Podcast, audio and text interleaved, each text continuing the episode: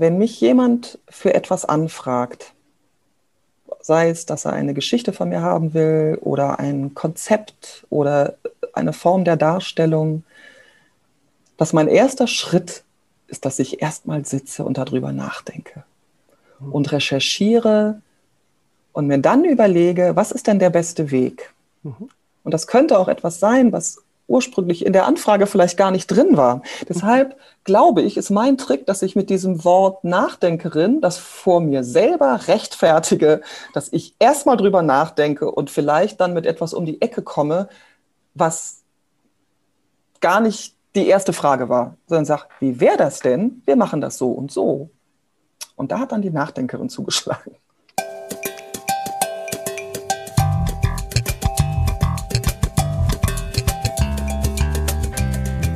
Schön, dass ihr heute da seid.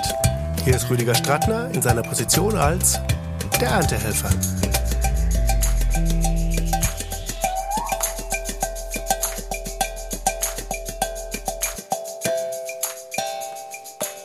Herzlich willkommen, liebe Sonja Kling.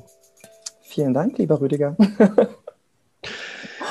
Ich will mich sofort zu Beginn als Fan outen. Ich bin nämlich ähm, Fan eines deiner ähm, Projekte und das ist Dub TV und konnte das viel zu selten live sehen, gerade wo man jetzt natürlich momentan nicht genießen kann. Und äh, ich würde mir einfach von dir zum Einstieg wünschen, was ist denn DubTV? Wie funktioniert DubTV? Kannst du das kurz erklären?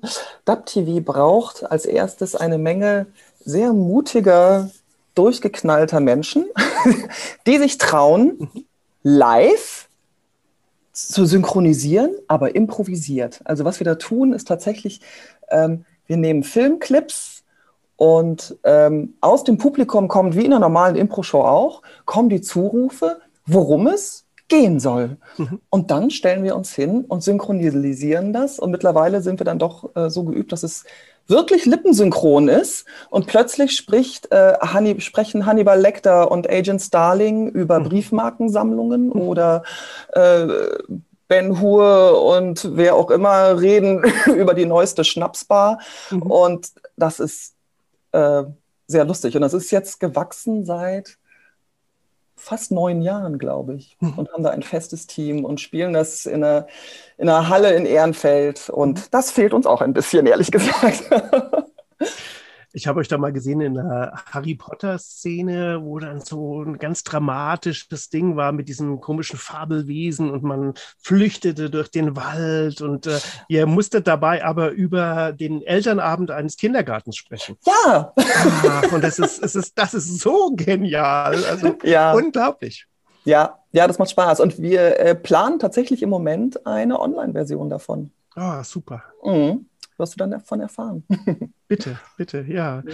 Ähm, seht ihr denn, bevor ihr in den Abend geht, die Auswahl der Filme? Wisst ihr denn, was ja, für es gibt? Ja, ja, klar. Das müssen wir auch, weil, mhm. also wir sind ja vier Dubber genannt, mhm. ja. Äh, und wir müssen natürlich vorher festlegen, wer ist in welcher Szene. Wir wollen das auch natürlich äh, gerecht verteilen. Mhm. Und es ist auch wichtig, dass man von Anfang an genau weiß, auf welch, auf wessen Lippen konzentriere ich mich. Ne? Das, mhm. ist, das mhm. ist wirklich festgelegt. Und es gibt auch, dass wir merken, pass auf, du bist einfach immer super gecastet für die Queen, das ist, bist einfach du oder mhm. äh, Breaking Bad, du bist einfach Walter White. Mhm, Dann, äh, mhm. manchmal tauschen wir auch nur, um uns das nochmal hm, noch mal spannender zu machen, aber im Grunde äh, bestätigt sich das, dass einfach bestimmte Besetzungen super sind. Mhm. Und die Impro besteht eben darin, dass wir ganz spontan auf das Thema eingehen, was jetzt mhm. gerade kommt. Und, äh, genau. Ihr habt ja auch noch andere Formate dann. Ich kann mich so eine, so eine Nummer erinnern, wo immer zwei Leute eigentlich in Aktion miteinander sind, aber es gibt Leute, die drumrum sind, die dann praktisch die abklatschen, die einen davon abklatschen können und dann mit reingehen, sodass praktisch immer ein Dialog eigentlich ist, aber der ähm, hat durchlaufende. Also Du, das kenne ich aus, ein, aus anderen Impro-Games, aber in, bei DubTV machen wir das eigentlich nicht. Wir haben schon gehabt, dass wir dann mutige Freiwillige aus dem Publikum mit reingeholt haben, okay. die dann auf Zuruf so, äh, kneifen die in den Ellbogen und du, mhm. du bist jetzt dran. Mhm. Ähm, aber letztendlich ist es, man muss sich so konzentrieren mhm. auf diese, auf die Mundbewegungen der Schauspieler, ähm, dass das eigentlich kaum, kaum möglich wäre. Also das ist dann, dann auch das ist dann auch nicht äh, synchronisiert. Also die, das war im Endeffekt äh, ohne den Film dahinter. Also das ist dann wirklich eigentlich nur eine, eine verbale Improvisation. Ach du, dann hast du den, unseren Improabend gesehen. Ach so. Ach, das, das machen war wir gar nicht an dem Ach, Nein, das war gar nicht genau. Das ist schon so lang her. Genau, weil der, der, der John Hudson, der ist ja ein großer Impro-Meister, mhm. äh, der auch sich DubTV hat einfallen lassen und der macht parallel eben auch so ein bisschen wie eine, wie eine Impro-Schule in demselben Raum, da im Atelier Colonia in mhm. Ehrenfeld, ähm, macht er eben auch Impro-Training. Mhm. Und weil Impro-Training vor allem dann Sinn macht, wenn man auch die Möglichkeit bekommt, aufzutreten, mhm. ähm, hat sich das dann irgendwann so abgewechselt mit DubTV, ne? dass wir alle zwei Wochen mhm. ähm, dann eben auch so eine, so eine freie Impro-Show gemacht haben. Und das Lustige mhm. ist da eigentlich, dass sich die, dass sich Anfänger mit Profis zusammentun. Und da passieren auch irgendwie immer wieder lustige Unfälle und das Adrenalin ist relativ hoch mhm. für mhm. Anfänger, dann auch wirklich vor Publikum direkt zu stehen. Aber das macht den Abend auch so charmant. Mhm. Absolut. Jetzt hast du gerade gesagt, dass ihr dran seid, was ähm, eine Adaption praktisch für unsere Pandemiezeiten zu mhm. schaffen. Ja. Und du hast ja das Glück, dass du schon mit äh, Mission Colonia mindestens ein Produkt, sage ich jetzt mal so ketzerisch, ja. hast, was auch äh, online fantastisch funktioniert. Und das ist das Kölsch-Diplom, oder? Ganz genau, ja. Da haben wir ähm, uns ziemlich früh drum gekümmert. Also man hat ja so eine Weile gewartet äh, weil man nicht wusste, sitzt man das jetzt aus oder was gibt es eigentlich für Möglichkeiten? Und irgendwann merkten wir, nee, komm, los. Wir, wir brauchen auch uns als Team äh, in Aktion. Wir wollten einfach wieder was zusammen machen. Mhm. Und dann haben wir, äh, genau, unser Kölsch-Diplom, das ist, wir sagen immer, Comedy-Show und Kölsch-Verkostung in einem äh, weil wir wussten, das ist total interaktiv und das ist jetzt nicht nur Theater abfilmen, weil davon sind wir nicht so Fans. Gedacht, wenn wir was Digitales machen, dann muss es auch etwas sein, wo wirklich die Leute zu Hause ähm, mitmachen können. Mhm. Und deshalb bot sich dieses Kölsch-Diplom an. Das spielen wir normalerweise ähm, im, im Casino der Karnevalsgesellschaft Treuer Husar, da haben sich die Jungs in den ehemaligen Pfarrsaal von äh, St. Ursula so eine lange Theke reingeklöppelt und ah. da stehen dann elf Pittermännchen drauf mit elf mhm. verschiedenen Kölschsorten und erst erzählen wir halt die Geschichte des Kölsch als Actionlesung, unsere, mhm. unser Genre, was wir erfunden haben mhm. und dann geht's äh, ans Fass. Und dann haben wir mhm. gesagt, so, das machen wir jetzt anders. Wir verschicken diese Kölsch-Sorten als Flaschen. Die mhm. Kölsch-Box Deluxe gibt's. Ähm, und dann machen wir das online und das funktioniert total gut. Also wir haben dann auch so Tools, wo die Leute eben äh, also in Realtime machen wir ein Kölsch-Quiz oder wir machen äh, diese Bewertungen oder mhm. ne, Leute können angeben, wo sind sie denn gerade und dann entsteht so eine Wortwolke. Das ist dieses Mentimeter und das waren alles so Sachen, die wir uns so drauf geschafft haben, auch mit Hilfe von Leuten, die sich damit auskennen, die uns, die uns geholfen haben. Mhm. Und deswegen ist das jetzt echt eine sehr ähm, lebendige Online-Show, wo man tatsächlich das Gefühl hat, man, man besäuft sich und äh, äh, lacht sich scheckig mit noch ungefähr 50 bis 100 anderen Leuten im Stream. Und das ist mhm. so genau das, was wir uns erhofft hatten. Mhm. Dann scheint ihr ja was möglich zu machen, was unglaublich schwierig erscheint erstmal. Und äh, auf deiner Homepage ist dieser schöne Satz von Oscar Wilde, die Bühne scheint mir der Treffpunkt von Kunst und Leben zu sein. Mhm. Ähm, wenn man jetzt die Bühne zusperren muss in Zeiten wie diesen und im Endeffekt ähm, eigentlich ja nur eine abgefilmte Performance dann oder eine gestreamte Performance zeigen muss, das ist ja schon auch eine riesen Herausforderung, oder? Das dann trotzdem so rüberzukriegen. Ja, also die Herausforderung die Herausforderung ist eigentlich, diese, sich diesem technischen Aufwand zu stellen, ne, wo man mhm. ja auch erstmal gar keine Erfahrung mit hat. Also wir sind mhm. auch alles wirklich natürlich Live-Leute und lieben es vor Publikum zu spielen. Und äh, auf einmal musst du eigentlich ein Fernsehstudio bauen mhm. und musst alles ganz neu denken und sagen, okay, wo, wo, sind denn unsere Kameras? Also wir haben tatsächlich auch mehrere Kameras und wir wechseln auch das Setting innerhalb der Show. Also wir, wir kommen insofern in einem Fernsehstudio äh, relativ nah mit mhm. unseren Mitteln. Mhm. Ähm, und ich glaube, dass eben auch die Hemmung war, dass man das Gefühl hat, ich muss mich auf einmal einem ganz neuen Medium widmen, mit dem ich vorher vielleicht gar nicht viel zu tun hatte. Mhm. Und ähm, also wir hätten das auch ohne die Hilfe einer Agentur, die uns mag und uns unterstützen wollte, wahrscheinlich mhm. auch nicht geschafft. Jetzt mhm. haben wir aber auch noch einen sehr findigen Techniker, den Dikus Dankert, das ist unser mhm. Zauberer, der sich da auch da reingekniet hat und irgendwie sich Nächte um die Ohren geschlagen hat, um zu lernen, mhm. äh, wie man das macht, so als One-Hander sozusagen. Ne? Wir haben noch, noch einen extra Kameramann drin und so, aber es ist eben auch sehr aufwendig und das mhm. ist... Ähm, äh, das unterschätzen die Leute manchmal, zumal mhm. man ja natürlich in diesem Medium, man, man ist so das, das, die Fernsehqualität gewöhnt. Mhm. Und damit konkurriert man quasi. Mhm. Ne? Also man hat da mhm. jetzt nicht so viel, ich sag mal, Vorschusslorbeeren, dass wenn das dann äh, einfach unprofessionell aussieht, dann mhm. hat dieser Abend so ein unprofessionelles Vorzeichen. Das will man also nicht. Und das, mhm. das ist letztendlich diese Investition gewesen. Jetzt ähm, hast du natürlich das Glück, dass du ja nicht nur mh, hm, vor der Kamera stehst, sondern du hast ja auch einen Wahnsinns-Background, gerade in dem, was du äh, als Konzepterin, was du in Teams für komplexeste Veranstaltungen auch mhm. ähm, machst. Da kannst du sicherlich auch sehr stark davon profitieren jetzt, oder? Ja, das hilft. Mhm. Klar, mhm. das hilft. Ich meine, ich bin, ich bin von der Bühne und ich war auf einer Schauspielschule, aber wir zwei, wir kennen uns ja auch aus dem mhm. Event-Business. Genau, so, ja. eigentlich vom, vom Konzept. Mhm. Ähm, und das hilft natürlich, also wenn man da in der, in der Branche war. Aber das sind meine beiden Kolleginnen eben auch. Ja, mhm. wir sind jetzt nicht äh, vom, vom äh, Stadttheater Detmold auf die Idee gekommen, wir machen jetzt eine eigene Streamveranstaltung. Ich glaube, diesen, mhm. dieser Background hilft natürlich, dass man große Veranstaltungen gesehen hat und auch ne, mit in der Konzeption war. Mhm. Mhm. Ich habe kürzlich ein Gespräch gehabt mit einer befreundeten Cembalistin, die äh, unterrichtet auch und die ist natürlich auch in ein furchtbares Loch gefallen, anfangs der Pandemie und äh, ist jetzt völlig begeistert, weil was sich bei ihr aufgetan hat, ist, dass letzten Endes aus, von überall auf der Welt auf einmal Leute als, als Schüler, Schülerinnen irgendwie bei ihr vor der Kamera sitzen und äh, sie einen ganz, ganz anderen Austausch hat, ja. was gar nicht möglich war. Und ja. das gibt einem natürlich immer die Möglichkeit, auch so ein bisschen so zu gucken, es ist ja nicht erstmal alles nur dramatisch. Es entwickeln sich auch tolle Sachen. Genau. Ich würde das auch sagen. Also ich, man muss auch äh, den Mehrwert sehen bei aller Tragik und allem, allem Verlust, mhm. der viel erlitten wird, finde ich auch, dass es natürlich eine Chance beinhaltet. Und für uns beim Kölsch-Diplom ist es ja auch. Das war natürlich, sonst war das so, das blieb so in dieser Kölschen Soße, ne? Also Köln und Umland.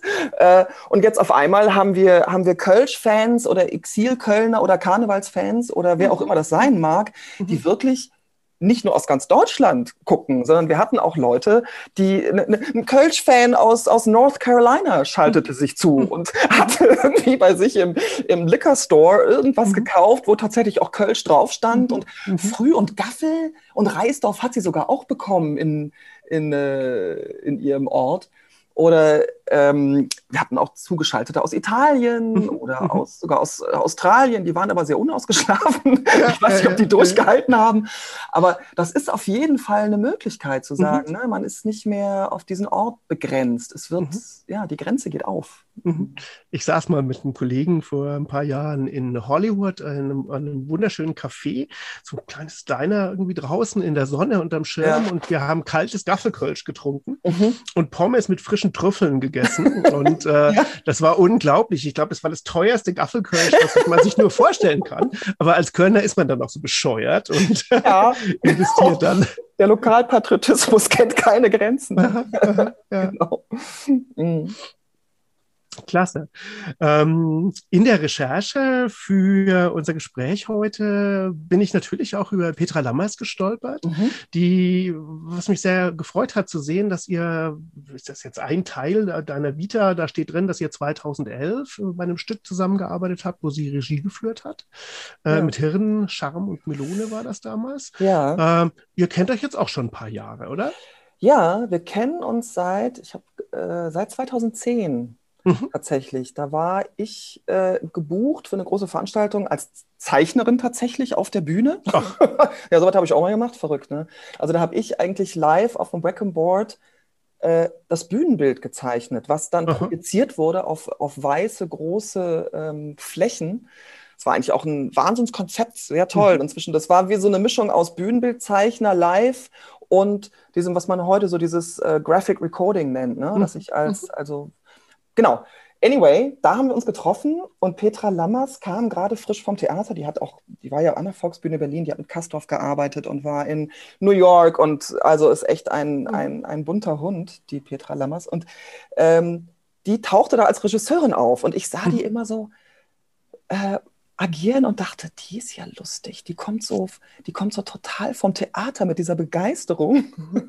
und es gab diesen schönen Moment, und dann irgendwann die, die eine Frau dieser Agentur da stand und sagte so, ja, Petra, also die, Petra immer mit wilden Ideen und Petra so, sagte so, Petra, ich weiß gar nicht, äh, ob das dem Kunden so gefällt, ob das dem Kunden so recht ist. Und Petra steht auf der Bühne ganz konsterniert und sagt, welcher Kunde? Also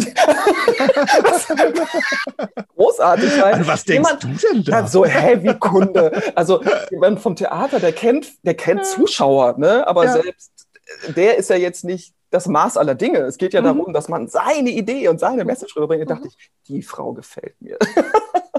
und dann, genau, dadurch haben wir uns ein bisschen, ähm, sind wir, da haben uns dann angefreundet an dieser mhm. Stelle. Also das Zeichnen, das hätte ich dir jetzt gar nicht äh, zugeordnet.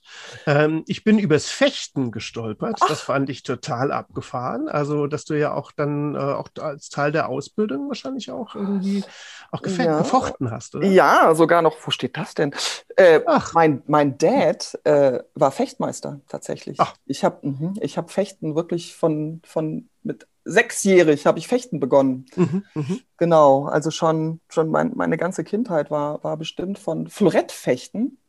Und dann war er, aber also Fechtmeister ist ja derjenige eben, der, der Fechter ausbildet. Ne? Mhm. Ne? Und äh, genau, das, das hat mein Vater gemacht und war auch Bühnenfechtmeister und insofern war mir das fast in die Wiege gelegt. Als ich das dann in der Schauspielschule bekam, hatte ich das schon drauf.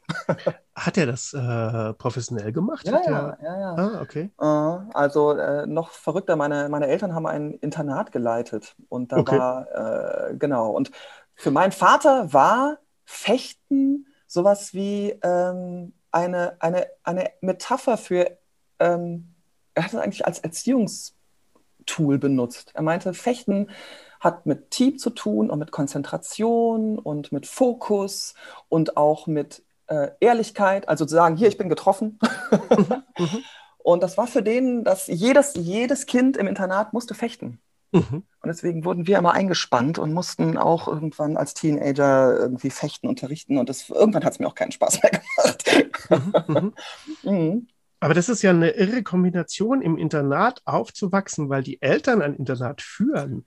Ja. Normalerweise wird man ja von irgendeiner Familie dahin geschickt, äh, ist ja. dann dort, aber du, du hattest eine Familie da und warst trotzdem in einem Internat. Genau, also ich bin durch eine Tür gegangen und hatte eigentlich äh, 100 Spielkameraden. Ja. Und das war, ähm, ich, ich fand's toll.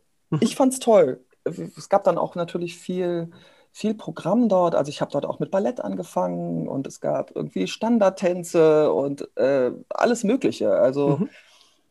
ich habe da auch Inklusion, war da sehr groß geschrieben. Wir hatten wirklich, das war von Grundschülern bis Gymnasiasten und auch dann, dann ähm, äh, auch Sonderschüler und das war mhm. wirklich so von, von Kids, wo ich sage, die hat mein Dad noch so quasi aus dem Jugendknast rausgezogen und gesagt so, nee, ich schaffe mhm. das mit dem, mhm. bis zu Enkelgraf von Stauffenberg. Also es war echt mhm. eine total spannende Mischung. Und ist diese äh, Einrichtung noch in Betrieb? Also das Haus gibt es noch, aber meine Eltern haben das dann, ähm, haben das dann verkauft. Und also es ist immer noch eine Form von Internat, aber einfach ganz anders. Also okay. Hm. okay. Wenn du jetzt sowas wie die neuen Verfilmungen von Honey und Nanny siehst, äh, das wird nicht viel davon damit zu tun haben, oder? Nee, du, ich, ganz ehrlich, ich habe nie eine Verfilmung von Honey und Nanny gesehen. Ich habe mir nie irgendwelche Internatsfilme angeguckt, weil okay. ich dachte, ja. nee. ich nicht auch noch. Nee, nee nicht mit der Historie. nee. Grazie mille. sehr gut, sehr gut. Mhm.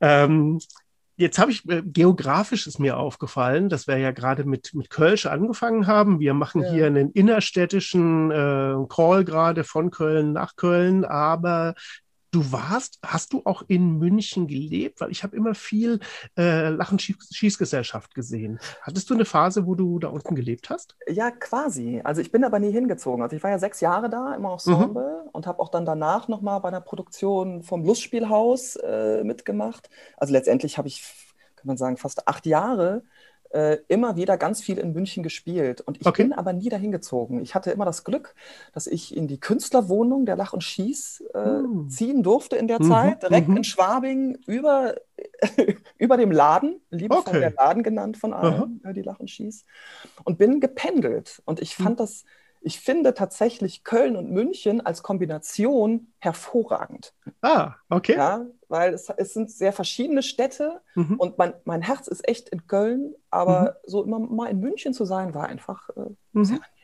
Mhm. Mhm. Mhm. Mhm. Klasse. Zu was für einer Zeit war das, als dass du bei der Lachenschiffsgesellschaft diese sechs Ich- Jahre unterwegs warst? Ja, ich bin ähm, 2004 bin ich da hingegangen, Mhm. bis 2010. Genau, ich, ich kam eigentlich relativ frisch von der Schauspielschule und hatte aber vorher ja schon äh, Comedy gemacht und auch ja, ein bisschen Kabarett. Also ich war dann dabei bei äh, Nightwash auch dabei gewesen, so Mhm. zu den, zu den Anfängen.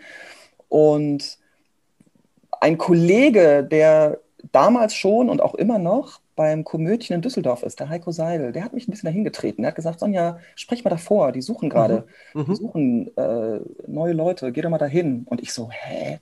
Lach und Schieß in München, was habe ich denn damit zu tun? Ich dachte immer, da dürfen sowieso nur Münchner hin oder so. Ich hatte ein bisschen gar nicht, gar nicht so viel Ahnung von. Und dann hat er mich aber immer wieder getreten und gesagt, so, Mhm. okay, okay, dann fahre ich halt dahin. Und dann habe ich vorgesprochen und dann haben die mich dann auch so gleich äh, eingeladen. Und dann Mhm. war ich sechs Jahre, vier Programme da, unter anderem auch das Jubiläumsprogramm, äh, 50 Jahre Lach und Schieß, was dann da Mhm. natürlich viel Aufmerksamkeit bekommen hat.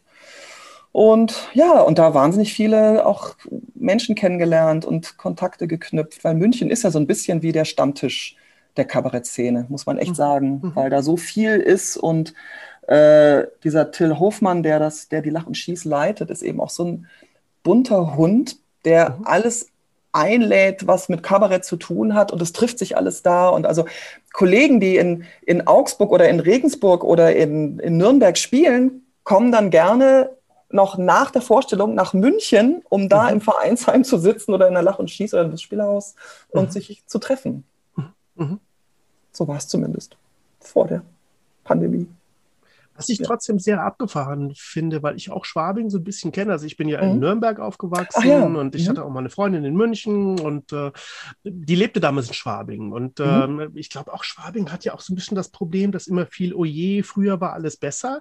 Ja. Aber es hat sich da schon anscheinend ja auch dann noch was bewahrt letzten Endes. Auf jeden Fall. Also diese, diese Kabarettszene da ist wirklich Mhm. Erstaunlich. Und es ist halt auch diese Kombination da in, in, in Schwabing, da sitzt eben, ne, da ist die Lach und Schieß, um die Ecke ist das Lustspielhaus, Mhm. was eben eine Nummer größer ist. Dazwischen liegt das Vereinsheim, diese Mhm. Kneipe, die eben so ein bisschen wie damals in Köln, Nightwash, auch eben Anfänger eine Bühne gibt. Und dann gibt's noch den Zirkus Krone, wo der Mhm. Till Hoffmann eben auch äh, äh, Veranstaltungen macht. Und das heißt, man kann innerhalb dieser einen Stadt auf so seine Karriere machen, ne? durch, kann durch alle Bühnengrößen und ähm, dadurch sind da auch immer ganz viele Kabarettisten und die treffen Mhm. sich halt. Mhm. Das ist so ein bisschen fast wie so eine, ja nicht wie eine Blase, klingt immer so ähm, äh, elitär oder sich, sich abschließend, aber es ist einfach so eine, so eine Szene, die da total lebendig Szene, ist. ja, ein Ja. Nest im Endeffekt. So ein, ja, genau. Ein Mhm. Ich meine, früher war das, soll das, muss das ja auch mit, mit Jazz ganz irre so gewesen sein. Das ist, Mhm. glaube ich, habe ich nicht mehr so erlebt. Du? Nee, nee, gar auch nicht. nicht, ne? Mhm. Nee, aber damit ist es schon noch. Du hast ähm, auf eine Frage in dem Fragebogen, den es hier davor so gibt, äh, total schön geantwortet. Da frage ich so nach den Tools, Ja. also nach den Werkzeugen. Und ich meine da immer so digitale Tools, also so. im Sinne von, ich äh, immer wenn ich irgendwie das so und so kreativ bin, dann mache ich das und das. Ist aber wohl nicht so ganz klar formuliert und hast du es so schön äh, zurückgeschrieben. Diese Frage verstehe ich leider nicht. Meine Tools als Kreative sind nicht online zu finden, sondern in meinem Hirn, meinem Leben und meiner kompletten Umgebung. Und das fiel mir jetzt gerade nochmal zu dem Thema Nest auf, weil Ja. ich glaube, das ist auch das Entscheidende, oder? Dass man es schafft, einfach so eine Umgebung ähm, am Leben zu halten, die dann die eigene Kreativität äh, fördert. Ja. Ich, ich, klar, ich krieg meine, ich krieg meine Impulse von außen natürlich. Ne? Und ich Mhm. habe gemerkt, ich bin, ich bin echt ein Geschichtenerzähler. Also das, was mich inspiriert, äh, sind, äh, ich sag mal, ich sag mal so, äh, Informationen oder skurrile Dinge, die, wo ich das Gefühl habe, oh, da will ich eine Geschichte drüber erzählen. Du hattest mhm. vorhin auch erwähnt, diese, die Hirnshow, ne? Die mhm. mit Hirnscham und Melone. Das mhm. war ja ein Programm eigentlich über Neurologie. Ah, und das okay. war getriggert durch, zum Beispiel, ich hatte eine Phase, wo ich TED Talks total verschlungen mhm. habe und bin dadurch auf Neurologie gedacht, ey, das ist doch, das ist doch das Spannendste auf der ganzen Welt. So, und dann mhm. beschäftige ich mich damit und ähm, bis, bis der nächste Trigger irgendwoher aus meiner Umwelt kommt, sei mhm. es die mhm. Stadt Köln mit, mit seiner Geschichte oder mhm. ähm, alles Mögliche, genau. Mhm. Aber das, genau, meine, um, meine Umwelt ist, mhm. ist mein Initiator. Ich finde an TED Talks ja so fantastisch, dass man einfach einmal hingegangen ist und gesagt hat, ey, jetzt mal stopp. Wie viel kann man denn wirklich eigentlich aufnehmen? Wie viel kann man denn jetzt wirklich mhm. konsumieren? Äh, bring das doch mal auf den Punkt. Ja. Also nicht so diese stundenlange und ja. oh ja, okay, und von einer Probacke auf die andere, sondern ich glaube, die hatten ja immer diesen Rahmen oder haben es vielleicht auch immer noch 18 Minuten genau. glaube ich, da immer so ein, so ein Ding. Genau. Und ja. das finde ich ist eine tolle Dosis letzten Endes. Absolut. Ich meine, es gibt ja noch dieses Pitcher Kutscher. Mhm. Kennst du das? Ne? Das, mhm. das ist ja noch schneller. Das ist ja dann an diesen, an diesen Bildern gezählt. Das sind, glaube ich, ich, knappe vier Minuten oder sowas. Stimmt, das ist schon sehr. klaren Rahmen. Ja, da gibt es einen ganz klaren Rahmen, wann auch ne, diese Bilder durch, durchgeklickt werden müssen. Und das mhm. ist schon sehr sportlich. Da habe ich auch mal äh, teilgenommen und habe mir das auch eine Weile angeguckt. Aber da bleibt natürlich auch einiges auf der Strecke. Mhm. Aber im Grunde ist es die gleiche Idee, ne? zu sagen, wenn du, wenn du eine tolle Idee hast, musst du in der Lage sein, äh, die auch total auf den Punkt zu bringen. Wie so ein hm. bisschen wie so ein ähm, ja, äh, Exposé eigentlich, ne? einer mhm. Idee. Mhm. mhm. Das ist ja dieser Begriff äh, des Elevator Pitches. Du steigst ein, ja. dir steht die Person gegenüber, wo du seit Monaten ja, genau. gedacht hast, oh Scheiße, wenn genau. ich die genau. Chance hätte, jetzt was zu sagen und du fährst ja. fünf Stockwerke zusammen. Du kannst dir jetzt anfangen zu gatzen oder du kannst einfach sagen, so, liebe Sonja, wir reden das jetzt mal wirklich Tacheles. Mhm. Genau, ja. Da muss man, muss man sein Projekt oder das, was man da vermitteln will, sehr genau kennen, um in der Lage mhm. zu sein, das so auf den Punkt zu bringen und da nicht rumzuschwimmen. Ne? Mhm. Mhm. Aber du bist ja auch im Konzeptbereich wahnsinnig mhm. erfolgreich. Ich habe viele Eventkonzepte, Präsentationen und was auch immer erlebt, wo man selbst nach einer Stunde PowerPoint-Präsentation noch nicht so richtig wusste, mhm. Worum Wird das was? Was soll denn das jetzt eigentlich sein? Irgendwie ist das jetzt der siebte Aufguss von was auch immer. Und ich ja. habe immer wieder aber erlebt, wenn jemand in drei Sätzen ohne irgendwelche Hilfsmittel den Leuten einfach klar machen kann, äh, darum geht's, ich werde das und das machen und dann werden wir das und das haben. Dann ist das ja. perfekt. Das ist das aller, allerbeste. Da kannst du letzten ja. Endes eine, eine riesen Utopie runterbrechen. Das kann total komplex sein, aber du musst es auf den Punkt bringen können. Ja, absolut. Ich bin da auch immer ganz beeindruckt, wenn jemand das schafft. Mhm, mhm. mhm. Ja, und das ist sowas ist natürlich totale Übungssache. Und ich glaube, also Autor zu sein, kommt einem bei sowas äh, entgegen, weil man mhm. permanent schaffen muss, Dinge zu vereinfachen und, und klarer zu machen, finde ich. Also ein bisschen, in der deutschen Sprache ist es ein bisschen so, dass Leute denken, wenn etwas äh, sehr komplex und kompliziert geschrieben ist, ähm, dass es dann äh, klüger wäre. Und mhm. Man stellt aber irgendwann fest, nee, das stimmt nicht. Es ist eigentlich Ablenkung. Mhm. Äh, je kürzer die Sätze, je prägnanter, eigentlich eher wie im Englischen. Ne? Die Engländer, die machen, die machen nicht viel Gewese um das, was mhm. sie sagen wollen. Das mhm. ist sehr schnell auf den Punkt. Mhm. Und wenn man auch mal auf Englisch geschrieben hat, dann, äh, so ging mir das auf jeden Fall, habe ich das Gefühl, habe ich dieses Prinzip viel mehr verinnerlicht, mhm. Dinge wirklich einfach zu sagen und auf den Punkt zu bringen. Und das hilft bestimmt. Mhm. Get to the point. Das ist, Get to the äh, point, ja. ja, ja. Mhm. Don't muck around. Mhm. Mhm. Es ist ja auch total aberwitzig, wenn man äh, jetzt um Corona rum, ich weiß nicht, wie viele komischen Fördergeschichten du auf dem Tisch hattest oder irgendwelche Anträge ey, da ist man ja mhm. auch wieder damit konfrontiert, dass irgendwelche Ministerialabteilungen, äh, die, die, die, ziehen da ja Sachen aus dem Schub, wo man denkt, wo ist denn das her? Also, äh, wer formuliert denn so? Wer will denn ja. eigentlich so, so, überhaupt was? Also, ich war da wieder total schockiert. Ja, die wollen doch gar nicht verstanden werden. Die, die wollen, wollen doch nur verwirren. Nee, nee, die wollen nicht verstanden werden. Die, ja. die regieren uns, die organisieren ja. uns, irgendwie sowas. Aber letzten Endes müsste man mehr denn je dort sagen, get to the point. Deutlich sein, ne? Macht das Absolut. mal nachvollziehbar, ja. was da wirklich Thema ist. Absolut. Also, wenn da Bürokraten am Werk sind. Ich habe auch, ich war jetzt für eine, für eine Produktion in, ähm, in Zürich. Mhm. Und das ist ja, also das ist noch schon wieder ein paar Wochen her. Da war eben, Zürich war totale Hochinzidenz. Und dann zurückkommen, also dahin zu fahren, war kein Problem. Aber mhm. die Frage war, wie, unter welchen Umständen darf ich denn wieder zurück? Mhm. Und dann habe ich mich da durchgequält durch diese ganzen Bestimmungen und dachte, das ist wirklich nicht klug. Also es macht noch nicht mal Sinn. Wenn man einigermaßen durchgestiegen ist, was die einem sagen wollen, denkt man dann, wenn sie mir das sagen wollen, dann haben die, glaube ich, den Drosten nicht gehört, weil das ist eigentlich Quatsch. So, und dann denke ich immer, boah, da sitzen die, wahrscheinlich Beamten, kriegen eine Heidenkohle dafür, mhm. dass sie etwas tun, was niemandem hilft. Mhm. Mhm. Schade. Sehr schade. Sehr schade, ja. Ja. Ähm, da bist du als Autorin, als Schauspielerin und du hast ja noch einen, ähm, ein drittes Standbein, was du letzten Endes bewirbst und das ist die Moderation.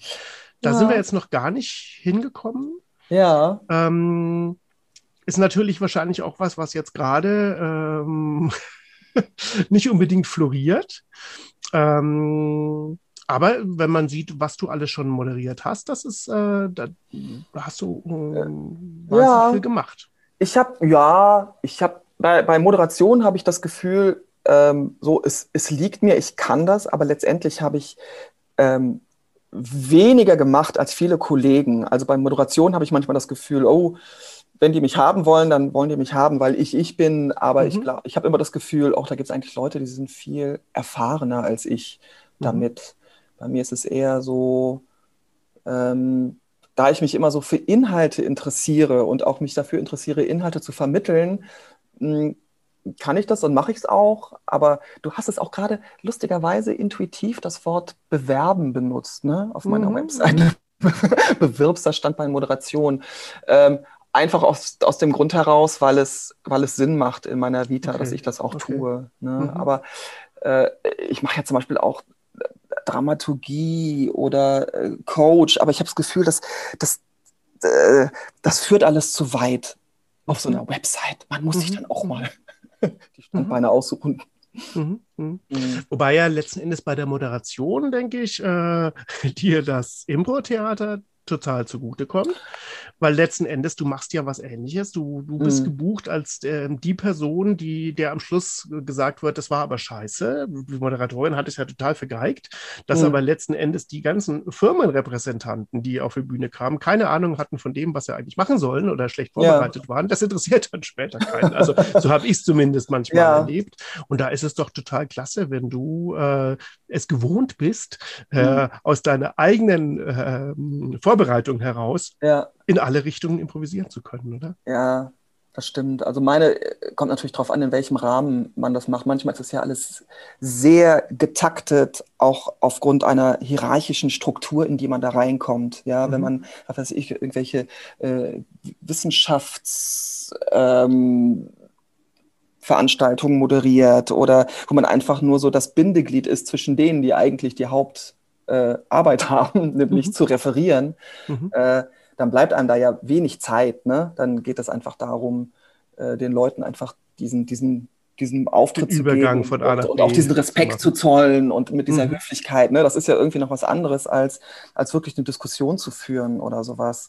Mhm. Ähm, ansonsten sehe ich immer zu, dass ich äh, Fun Facts parat habe, wenn, mhm. äh, ne, dass ich immer merke, ah, okay, hier ist jetzt gerade ein Loch, dann weiß ich aber zumindest, ich kann hier gerade was, was erzählen, was vielleicht damit zu tun hat oder so, ähm, was die Sache einfach auflockert und die, und die Leute auch auflockert und dann das wieder ein bisschen lebendiger macht. Ich glaube, das mhm. ist auch immer so ein Problem, ne, dass oft diese Veranstaltungen, die sind so stiff, mhm. ja, weil die Leute vergessen, dass man da einfach zusammen sich ja unterhält.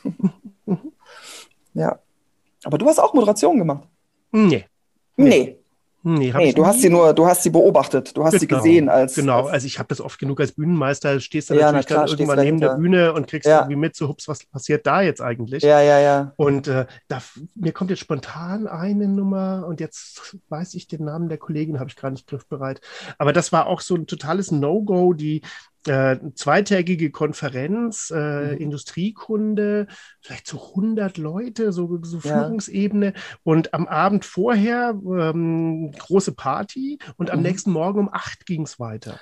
Und äh, die Leute waren also überall, aber noch nicht da. Und ja. dann hat die Moderatorin tatsächlich völlig ungeplant, und da gab es auch mhm. echt äh, auf der Intercom richtig Hektik, so von wegen, was macht mhm. die denn jetzt? Ja so eine Art ganz einfaches Stretching, Yoga in den Tag kommen mit den Herren im Anzug ja. gemacht, irgendwie sowas. Und das war so genial, weil Super. letzten Endes ja. es war auch wirklich nicht Programmpunkt, sondern es war, ja. die hat in diese Gesichter gesehen und hat sich einfach gedacht, boah, die sterben mir hier weg gerade, irgendwie sowas. Ich mache jetzt mal was mit denen. Super. Und eine halbe Stunde später oder wahrscheinlich auch nur eine Viertelstunde später saß da eine völlig ausgetauschte Menge und da war auf einmal Leben drin. Ja, also, genau. Äh, das Super. macht dann natürlich auch eine, diese Position aus. Genau. Ja, schön. Gut reagiert. Ja. ja. Aber die ist wahrscheinlich auch, also entweder sehr souverän oder ähm, sehr, sehr auch total frei. Ja. Nee, genau. nee, sehr, sehr Du brauchst so eine, so eine Freiheit, um, um dich sowas zu trauen. Ne? Und ich habe mhm. weiter den Namen gar nicht im Dings. Wenn wir gleich fertig sind, kommt das sofort wieder. Nicht, ja. Ist auch aus dem Fernsehen bekannt und mhm. äh, ist aber auch eine Moderatorin, die ein sehr starkes Gegenüber braucht. Mhm. Also gar kein so ein Heischerle, was jetzt nur so, ach ja. ja. toll, dass sie da sind, sondern auch jemand ja. mit eigener Meinung und eigenem Standing, was ich ja sehr gern mag. So, jetzt geht's aber da zu weit rein. ähm, die andere Seite war ein, äh, du hast bei dir auf der Homepage wie so eine Art Karussell mit mhm. allem, was du so anbietest. Mhm, mhm, und das fand ich total abgefahren. Das hat so ein bisschen so fast schon wie auf so einer Amazon-Seite, wo man so durch die äh, Leute, die Sonja gebucht haben, haben auch das und das gebucht. und äh, dabei kam mir eine Idee, die ist vielleicht total bescheuert, aber ich will sie dir einfach kurz anbieten. Ja. Ähm, wenn du jetzt die Möglichkeit hättest, genau das zu bewerben und genau nach unserem Interview irgendwie sowas klingelt das Telefon, genau mit dem, was die Leute eigentlich bei dir nie buchen, was du aber total gerne mal verkaufen möchtest, würdest du spontan sagen können, was das ist? Meinst du jetzt von, von, von den Sachen, die du total gerne machst? Weil man bewirbt ja das und man bewirbt das und du hast es, ja. man hat es gerade relativ klar rausgehört, die Moderation, naja, ich muss das bewerben, weil das ist ja auch ein großer Teil von dem, was irgendwie so an Jobs kommen kann ja, und so. Aber ja. wenn jetzt so äh, die Möglichkeit wäre, dass, wo du dir denkst, ach schön, dass ich da, dass das jemand von mir gerne hätte. Das mache ich total gerne. Also, das ist eine total interessante Frage. Interessant vor allem daran, dass ich die gar nicht gut beantworten kann, weil mhm. ich das mhm. Gefühl habe, also ich schreibe wirklich total gerne. Mhm. Ja, und äh, wenn jemand auf mich zukommt, der von mir eine, der von mir eine gute Geschichte haben will, wo Inhalte vermittelt werden und aber in ne, die, die vorgegeben sind, aber das Ganze in einer guten Geschichte eingebettet. Ich liebe das. Ich liebe auch zu recherchieren. Mhm. Gleichzeitig merke ich in dieser Zeit, dass ähm, der rein, sag mal, die Ausschüttung von Glückshormonen ist bei mhm. mir natürlich am größten auf der Bühne tatsächlich. Mhm. So. Und aber ich freue mich so darüber, dass ich, ähm, dass ich das alles parallel machen kann, eben, dass ich mich nicht entscheiden muss. Mhm. Ne? Ich weiß nicht, ich hatte mal so eine Phase, vielleicht kennst du das, wenn man, wenn man relativ breit aufgestellt ist, dass man manchmal denkt so, ach, hätte ich mich mal konzentriert auf eine Sache, ne? hätte ich mal eine Sache richtig gemacht. Und im Moment zeigt sich aber wieder, und das war auch immer wieder in meinem Leben, dachte so, nee, eigentlich, eigentlich ist das super mhm. viele Dinge zu haben, die man gerne macht. Ja, mhm. dass wenn dann ein Angebot kommt, dass man sagt, oh ja, cool, dann jetzt das mal wieder. Im Grunde zieht sich das, zieht sich das durch in meinem Leben, dass ich mich immer freue, äh, auch wenn mich Leute was anfragen, was ich vielleicht noch gar nicht so gemacht habe, aber sie denken so, ja, da, die Kling, die kann das vielleicht, die macht doch so ganz viele Sachen. Und dann schaffe ich mir wieder was drauf und dann freue ich mich wieder. Mhm. Ich würde dich auch genauso einschätzen, weil letzten Endes es gibt Menschen, die sind relativ zweidimensional, wo man sich so denkt, so, hm, naja, da überfordert man jetzt sein Gegenüber, wenn man da irgendwo noch einen Schritt weiter geht. Und äh, ich denke auch hm. bei dir ist das eher so ein leichtes Anstupsen und dann kommt da Mal was. gucken, was passiert, gucken, ja, was genau. rauskommt. Ja. Genau, genau. da war ich auch total überrascht, dass du in unserem Vorabtelefonat, äh, ich habe mir äh, zwei Sachen äh, aufgeschrieben. Mhm. Äh, das eine war, du bist unstrategisch.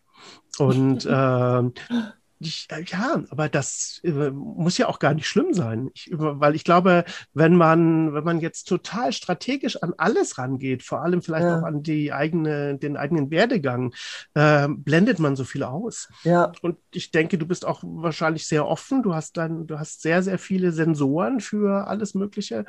Und da hilft die Strategie nicht, da helfen die, da, da hilft was anderes. Ja, da helfen so die Impulse. Ne? Aber ich glaube, mhm. dass ich ich hatte auch das Glück, dass ich, ich bin äh, Jahrgang 71, als ich angefangen habe zu studieren, äh, da, da gab es auch noch nicht diesen Druck, diesen Zeitdruck. Ich habe das mhm. Gefühl, dass das viel heftiger ist mittlerweile. Ähm, Ach, dieses, dieser, dieser, Druck, eine, einen äh, stringenten Lebenslauf abzuliefern oder mhm. sowas. Und mhm. mein Gefühl war das zum Glück nie. Ich hatte immer das Gefühl, ich habe Zeit, Dinge auszuprobieren. Also ich habe ja auch, ich habe Kunstgeschichte studiert und Archäologie studiert und bin dann trotzdem nochmal auf eine Schauspielschule gegangen und habe trotzdem Comedy gemacht. Und es war immer ähm, äh, also keine Frage, dass ich mir jetzt diese Zeit dafür nehme und auch nicht das Gefühl habe, das ist jetzt eine Schnapsidee mhm. und zum Glück auch von meinen Eltern nie das Gefühl bekommen habe, das ist doch eine Super. Schnapsidee, jetzt hör mal auf Super. damit, ja. weil die von Anfang an mitbekommen haben, ja, also so, so äh, Geld scheint ja kein Motivator zu sein für, das, äh, für die junge Frau. ja, also ich meine, ich wollte nie Medizin oder Jura oder irgendwas. Es ging mir immer darum, mhm. zu gucken, was, was, was macht mir denn Spaß? Was will mhm. ich denn?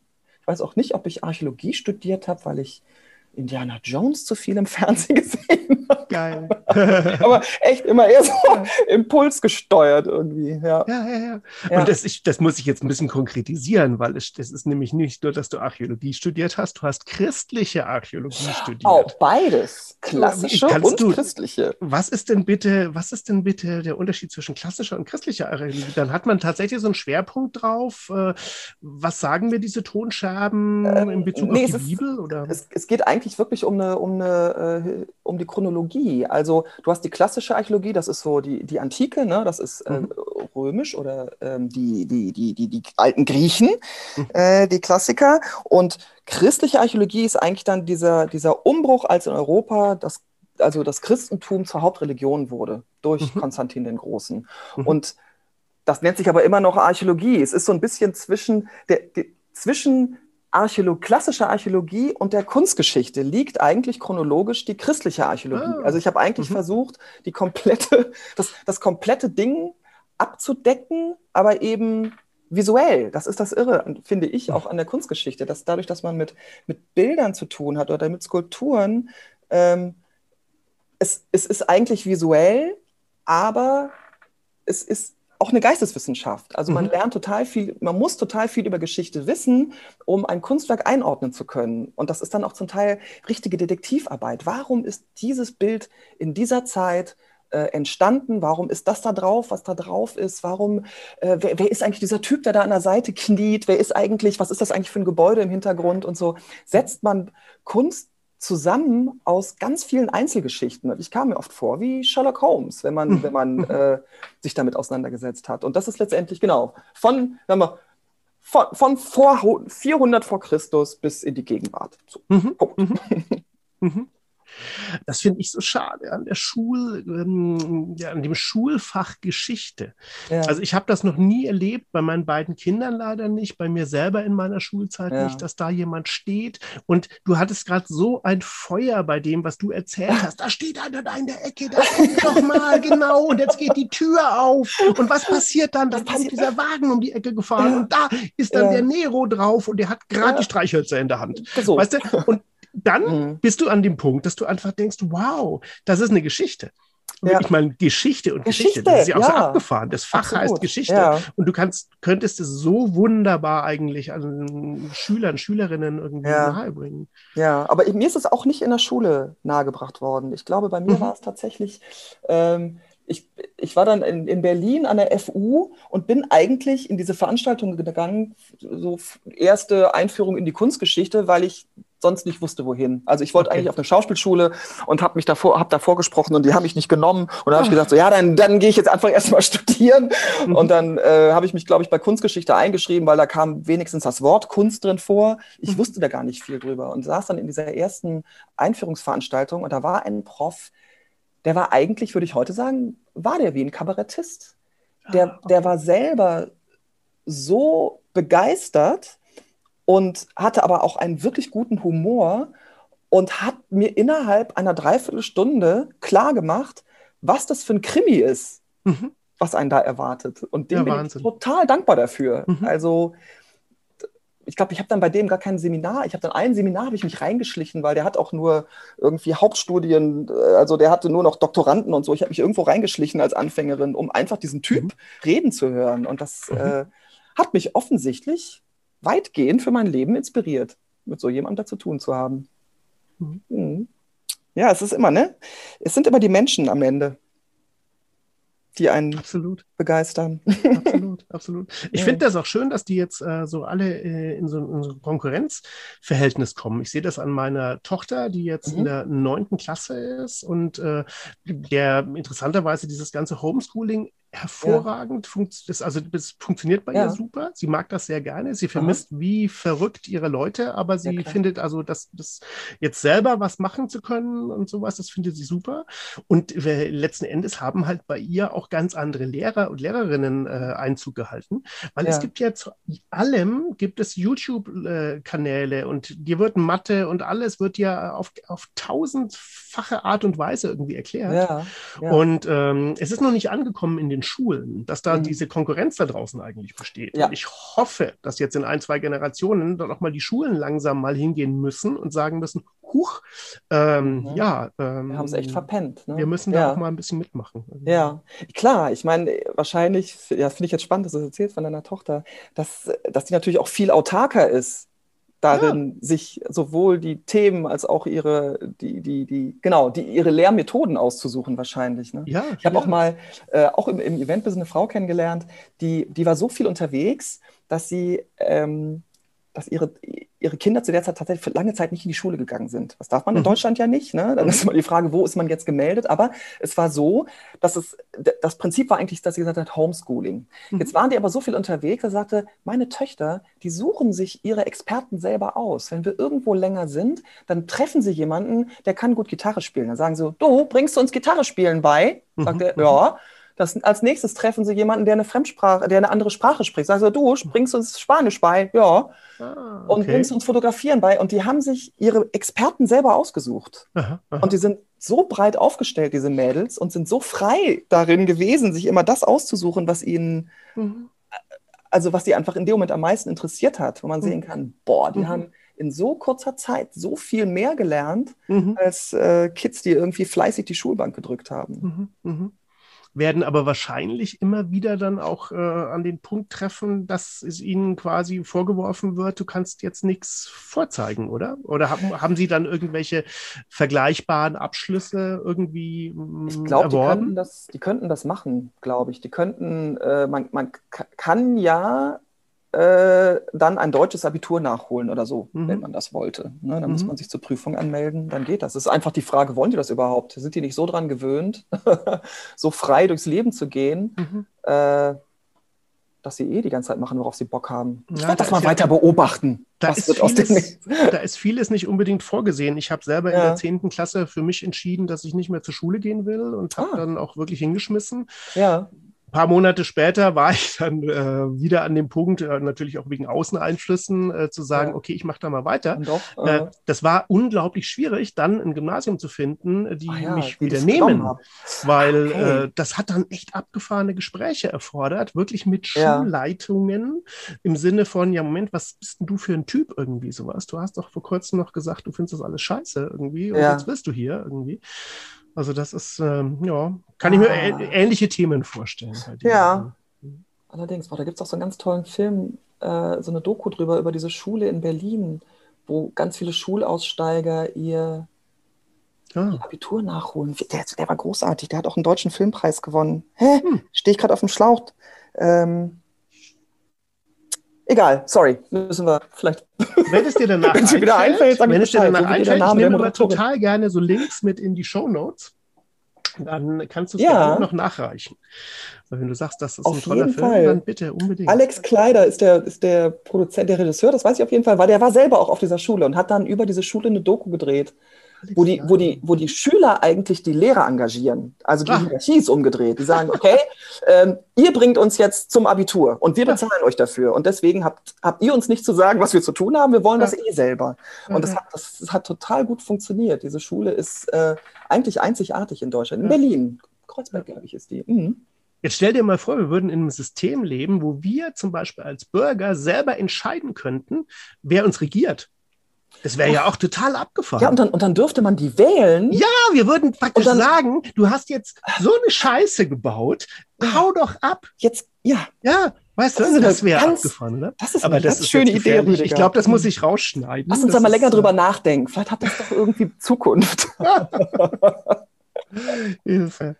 Mhm. Ähm, zu dem Modell, was die, deine Bekannte mit ihren Töchtern gemacht hat, ist mir eingefallen, es gibt eine ganz tolle Dokumentation über Billie Eilish. Ja. Die ähm, ist ja auch in so einer Familie aufgewachsen. Und sie schreibt ähm, mit ihrem Bruder ja zusammen. Ja. Ah. Und äh, das läuft auf Apple TV. Das ist so eine eineinhalbstündige Apple-Produktion. Extrem sehenswert, weil man praktisch echt mit, der, mit, mit dem iPhone aufgenommen irgendwie sieht, äh, wie es bei denen halt zu Hause abgeht. Ja. Und die hatten halt auch das Glück, dass sie einfach ein Elternpaar hatten, die gesagt haben, ey, wir Mhm. wollen, dass ihr kreativ seid, Ja. wir wollen, dass ihr eine Intuition lernt, dass sie auf euch hört. Ja. Und ähm, ja, was dabei rausgekommen ist, ähm, sieht man jetzt an Ja. alle möglichen, was da halt auf kreativer Seite ist. Ausschnitte draus gesehen, glaube ich. Das kommt mir bekannt vor, auch wie sie da in ihrem, in diesem, in diesem quasi Kinderzimmer von dem. Bruder sitzen, ne? So sie auf dem Bett und er an seinem kleinen Keyboard und äh, produzieren Machen dann Millionen lyrische Welthits. ja. ja, lustig. Hm. Äh, Kann gar nicht so, kann, kann nicht so verkehrt sein. Nee, ist es nicht. Ist es nicht. Also die, ich glaube, die, die Freiheit ist ganz wichtig. Und wenn ich dann bei Mhm. dir in der Vita einen äh, Clowns-Workshop in den USA sehe, dann sehe ich auch, dass du zwischen ähm, der christlichen Archäologie und einem Schauspielstudium dir auch Freiheiten genommen hast. Ja. Warst du damals zum ersten Mal in den USA? Oh, weißt du was? Das ist lustig. Das ist ein Missverständnis, von dem ich Ah. mal dachte, oh, das, das, das kann man missverstehen. Ich lasse es trotzdem stehen, weil da Ah, steht, glaube ich, Clowns Workshop bei Peter Schapp, USA. Okay, okay, ist klar. Er Ja, war Amerikaner. Also Peter Schapp ist aus den USA. Ich war aber für den Workshop gar nicht wirklich in den USA. Ach, das bleibt Aber- jetzt unter uns. Bleibt unter uns, ne? Ja, ja. das erzählen wir keinem. Genau. Ja. Ähm, aber ja, äh, ich war aber trotzdem schon mal in den USA. So. Mhm. Mhm. Mhm. Mit der Lach und Schieß sogar. Oh, wir sind eingeladen worden nach Washington und New York. Okay. So. Was war das dann so Goethe-Institut mäßig? Oder? Genau, das war das war Goethe-Institut und wir haben tatsächlich äh, in der Ungervilla des deutschen Botschafters gespielt. Mhm. Vor geladenen Gästen und dann nochmal fürs Goethe-Institut und dann in New York äh, für das Generalkonsulat, das deutsche Generalkonsulat. Ja, krasse Nummer, ne? Mhm. Mhm. Und erschreckend fand ich, dass dieser, dieser Konsul, der kam, weiß ich noch, der kam, äh, der sagte uns einmal nur so ganz entfernt Guten Tag. Ähm, der schmückte sich eigentlich nur damit, was irgendjemand anders organisiert hatte, war aber dann selber gar nicht mehr da. Es war so ein bisschen merkwürdig. Wir dachten, scheiß drauf, wir sind in New York. Nehmen wir das mal mit. 50 Jahre Lach und Schieß. So war das. Mhm. Klasse. Es hat dich aber auch auf die andere Seite des, ähm, Mhm. der Weltkugel gezogen. Ja. Ähm, du bist mal nach Neuseeland. Das war, glaube ich, auch ein äh, ganz wichtiger Trip. Ja. Ja, ja, ganz wichtiger Trip. Also ich bin ja verheiratet mit einem Neuseeländer. Mhm. Und dann äh, sind wir halt da mal hin und sind da tatsächlich auch getourt. Eben die, Mhm. die, diese Hirnshow kommt, war eigentlich äh, gebürtig in Neuseeland. Da hieß sie noch The Traveling Brain Show. Da haben wir so Ah, okay. eine Vaudeville-Show und wir sind da wirklich Mhm. durch die, äh, also auch durchs neuseeländische Outback sozusagen, das heißt zwar da nicht Outback, aber auch durch, durch Dörfer getingelt und auch, haben auf Inseln gespielt, Mhm. in irgendwelchen lustigen Gemeindesälen und so. Also es war echt ähm, sehr lehrreich und sehr mhm. schön. Äh, und haben dann dort auch in, in Neuseeland auch ein riesen ähm, Community-Projekt gestartet, wo mhm. Kinder für uns äh, Piratengeschichten schreiben sollten. Wir haben gesagt, pass auf, ihr schreibt für uns Piratengeschichten. Wir sind mhm. in ganz viele Schulen gegangen. Gesagt, ihr schreibt für uns Piratengeschichten und wir bringen die auf die Bühne und zwar da hinten an diesem ganz tollen Strand, an mhm. dieser ganz tollen Bucht. Und dann haben wir äh, Boote und Kanonen und das hatten wir auch tatsächlich alles. Wir hatten alles, was man sich vorstellen kann. Wir hatten Meerjungfrauen und ähm, Piraten, eine ganze Ukulelenkapelle von 50 Mann. Wir hatten ähm, äh, Maoris, die mit ihrem Walker auch auftreten wollten. Und wir hatten was alles am Start. Was sind Walkers? Das, das Walker ist dieses Kanu der Neuseeländer, diese ah, riesigen ah, Holzkanus. Mhm. Das ist ja fast schon, fast schon ein Heiligtum. Mhm. Und hatten tolle Impro-Schauspieler, wir hatten äh, Zirkusartisten, wir hatten alle, die sagten, okay, für die Kids treten wir auf. Wir machen mhm. hier die größte Show, die man sich an diesem Strand vorstellen kann und die die Welt je gesehen hat. Ja, und dann kam dieses Erdbeben. Scheiße. Mhm, genau. Und das kam irgendwie quasi zwei Wochen vor der Premiere. Und damit hatte sich das. ja, da war ich schon mal katastrophentrainiert. Mhm. Sehr schade. Und dann sind wir auch dann gegangen. Aber das, das Ding ist, hat tatsächlich stattgefunden, zwei Jahre später. Also Schauspieler, die wir dafür auch gewonnen hatten, haben das dann doch umgesetzt. Wo ich immer sage, ja, äh, keine Energie geht verloren auch keine seismologische. Mhm, und ein Happy End kommt nicht immer nach 90 Minuten. Manchmal dauert das ein bisschen länger. Konntet ihr dann äh, nochmal äh, darunter dafür? Oder ist das nee, dann, wir waren mhm. dafür dann nicht, nicht da. Es war tatsächlich auch das, was unsere Homebase war. Ähm, es war, äh, also Christchurch hat sich einfach total verändert danach. Ne? Okay. Und wir waren auch ein bisschen durchgeschüttelt, muss ich sagen. Und es war auch dann ein finanzielles Ding, weil wir ja, haben dann ja. in Deutschland wieder neu angefangen eigentlich. Wir wollten okay. da auch hatten auch ein bisschen gedacht, wir bleiben da länger. Mhm. Und das dauerte dann eine Weile, bis wir wieder nach Neuseeland gegangen sind. Aber insofern war das natürlich ein sehr äh, eindringliches Erlebnis, irgendwie mhm. mhm. da zu sein. Aber immerhin hatten wir die, diese englische Version der Hirnschau und sind damit auch noch mal ein bisschen durch England getourt. Mhm. Immerhin. Da war auch dann kein Erdbeben. Mensch, Neuseeland ist ja in den letzten Tagen äh, mehr denn je in, im, im, im politischen äh, Talk mhm. mit drinnen. Ähm, wenn man jetzt irgendwie über eine weibliche Kanzlerkandidatin ja. spricht und äh, dann werden diese widerlichen, also von mancher Seite kommen dann ja diese mhm. doofen Dinger von wegen, ja, das geht ja nicht und ohne Erfahrung und was ja, immer. genau. Und ich finde das ja als Außenstehender, ich habe es ja vor Ort nie erlebt, aber ich finde ja das, was Jakida Aden da gemacht hat, unglaublich. Ja, die ist also eine tolle Frau. In, in jedem Detail, also ich lese Absolut. immer, was von ihr da irgendwie äh, an, an, Initiativen kommt. Es ist ja. unglaublich. Ja, da ist man so ein bisschen bei dem, was wir gerade gesagt haben. Da ist eigentlich jemand, wo man das Gefühl hat, so jemanden hätte man da total gerne, ja. der einfach irgendwie ganz frei rangeht und sich Sachen genau. anschaut und sagt, ey, warum hat das dann noch nie jemand geändert? Ja. Mhm. Ja, die ist echt toll. Also auch wie die mit diesem, mit diesem Amoklauf umgegangen ist. Ne? Mhm. Also das, was, was alles in ihre äh, Regierungszeit jetzt gefallen ist. Ne?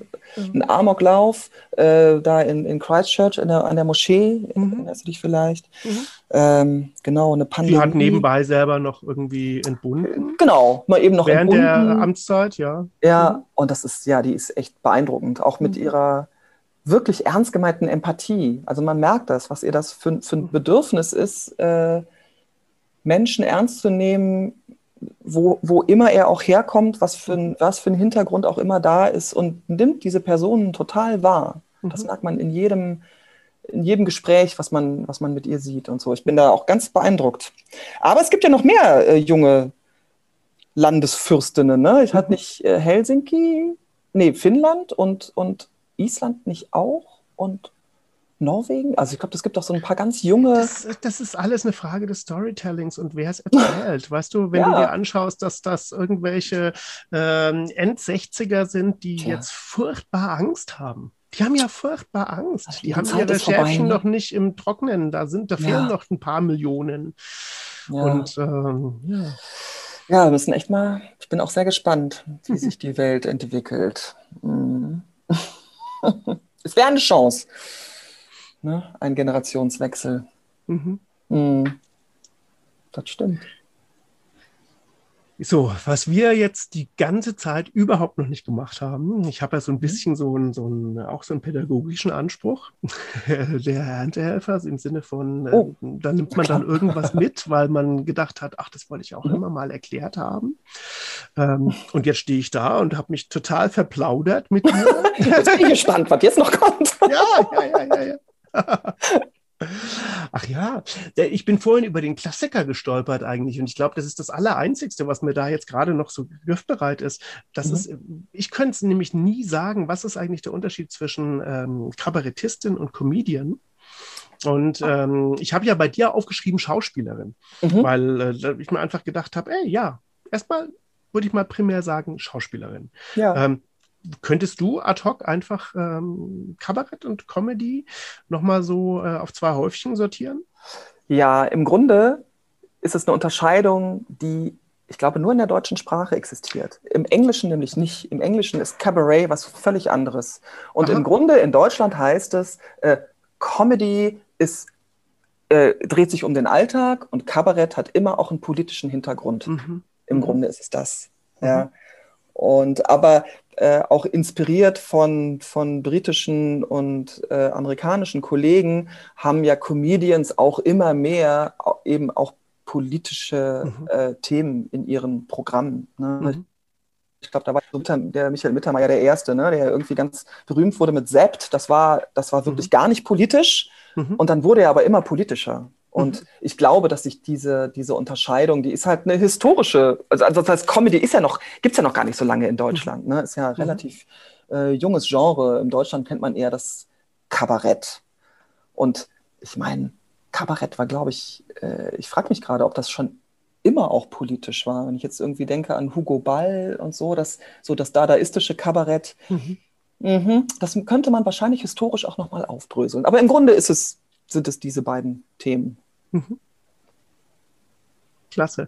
Ich meine, da haben wir es auch wieder typisch deutsch, da jetzt irgendwie wirklich zwei so komplette Schubladen aufzumachen. Ja, die Deutschen brauchen äh, Schubladen. Ja. Ah, ja, da fühlt sich der Deutsche sicher. Das macht es einfacher. Dann kann man irgendwie ja. sagen, das ist meins, das ist nicht meins. Genau. Und das ist eine Ausnahme. Dann weiß ich Bescheid. Ne? so. Tja. Ja. Dann würde ich als Abschluss hier noch einen Begriff reinwerfen wollen. Einfach, das fand ich total schön, dass äh, du dich mal beschrieben hast als Schauspielerin, Autorin, Kabarettistin, Dramaturgin, mhm. Nachdenkerin. Mhm. Was äh, zeichnet dich denn als, ich meine, jeder, der das jetzt angehört hat, unser Gespräch, der weiß eigentlich, die hat, kann sich eine eigene Antwort drauf machen, was dich als Nachdenkerin auszeichnet. Aber ähm, magst du das nochmal äh, beschreiben? Warum ich das da hinschreibe? Ne? Mhm. Ich glaube, da steckt dahinter, wenn mich jemand für etwas anfragt, sei es, dass er eine Geschichte von mir haben will oder ein Konzept oder eine Form der Darstellung, dass mein erster Schritt ist, dass ich erstmal sitze und darüber nachdenke und recherchiere und mir dann überlege, was ist denn der beste Weg? Mhm. Und das könnte auch etwas sein, was ursprünglich in der Anfrage vielleicht gar nicht drin war. Deshalb glaube ich, ist mein Trick, dass ich mit diesem Wort Nachdenkerin das vor mir selber rechtfertige, dass ich erstmal drüber nachdenke und vielleicht dann mit etwas um die Ecke komme, was gar nicht die erste Frage war, sondern sag, wie wäre das denn? Wir machen das so und so. Und da hat dann die Nachdenkerin zugeschlagen. So würde ich das beschreiben. Das räumt dir die Freiheit ein, die du für deine Kreativität brauchst. Genau. Und ich merke auch, dass es, ähm, wo ich gar nicht so ein Riesenfan von bin, was aber ein großes Modewort und auch ein Modegenre ist, ist das sogenannte Brainstorming. Ne? Mhm. Wenn irgendwie ganz viele Leute um einen Tisch sitzen und alle werfen irgendwelche Ideen rein und ich sitze da immer und denke mir, äh, kann ich mir total sparen. Da habe ich jetzt mhm. gerade nichts von. Dass mhm. jeder das Gefühl hat, er muss jetzt hier eine Idee einbringen, äh, die kann ich alle aufschreiben und mhm. dann muss ich darüber nachdenken. Ja, ja. Weißt, also, äh, ich meine, ich liebe ja Impro. Ich, es geht überhaupt nicht darum, dass ich nicht Ideen von anderen Menschen äh, wertschätze oder respektiere und auch äh, sage, also ich bin auch immer der Meinung, mehrere Gehirne sind immer besser als nur ein Gehirn. Mhm. Aber ähm, ich ticke so nicht. Ich merke, mhm. ich muss für mich sitzen und reflektieren und nachdenken. Mhm. Mhm. Das Einzige, was ich positiv in Erinnerung habe oder um, erlebt habe am Brainstorming, wenn das gut moderiert wird, ja. ist, es ist ein Stück, und da kommt jetzt das nächste neudeutsche Wort, es ist halt auch ein Stück Teambuilding, weil ja. die Leute dann wenigstens mal den Mund aufmachen, weil die Leute ja. dann wenigstens mal reingehen, sich, sich ähm, auch irgendwie dem ganzen, oh, ich bin ich, völlig veranglisiert gerade, committen. also ja. sie kennen sich dann einfach dazu, sie, sie gehen in ein Projekt dann da. Und das ist ein Vorteil. Aber absolut, wie du gerade sagst, äh, gemeinsam Nachdenken ist dann schon wieder schwierig. Das, da sollte man dann einfach seine Ruhe ja. haben. Jetzt ich meine, es kommt natürlich auch immer auf die, auf die Umstände an oder so. Ne? Und wer, wer sitzt da? Aber ich hab, war schon öfter dabei, wie, wie dann irgendein Konzept erarbeitet werden sollte. Und da sitzen dann Menschen, wo ich das Gefühl habe, die, die, die, müssen jetzt einfach irgendwelche Ideen ablassen, um mhm. zu rechtfertigen, dass sie da sitzen. Mhm. Mhm. So, und ich habe dann irgendwann für mich festgestellt und auch äh, für mich gesagt, du musst das ohne Scham vor dir selber klar machen, dass, dass, dass du so nicht gut funktionierst. Mhm. Ja, mhm. ich, ich brauche immer mein, meine, Klau meine Klausur, glaube ich. Ja. Mhm. Aber das ist schön, das spricht für dich, dass ähm, die, die ähm, Souveränität entwickelt zu haben und die Kraft entwickelt zu haben, das einzufordern und dir dieses Surrounding dann auch zu schaffen. Ja, die Zeit zu nehmen einfach. Ja, ja. ja. Das ist, ja, das lernt man dann irgendwann, ne? dass man merkt, wie man am besten funktioniert. Ja. Liebe Sonja, ich danke dir von Herzen für dieses unglaublich erfrischende Gespräch. Und ich freue mich unglaublich auf, äh, ich freue mich ein bisschen, na, ich freue mich auch sehr auf äh, euren Ansatz, äh, DubTV äh, online ja. verfügbar zu machen. Vor allem, weil ich euch einfach unglaublichen Erfolg damit wünsche. Herzlichen also Dank. wirklich von Herzen, weil es ist so ein tolles Projekt. Aber ich freue mich noch viel mehr letzten Endes, das auch mal wieder mit einer Flasche Bier in der Hand irgendwie auf dem Klappstuhl zu erleben ja. und einfach äh, zu lachen und ja. mittendrin zu sein. Das werden wir auch. Ich danke ja. dir auch. Das war ein sehr schönes Gespräch. Du warst wirklich toll vorbereitet. das hat mich irgendwie auch auf schöne, mh, schöne Gedankenreisen wieder gebracht. Vielen Dank. Klasse. Bis Ciao, ganz bald, liebe Sonja. Tschüss. Ciao.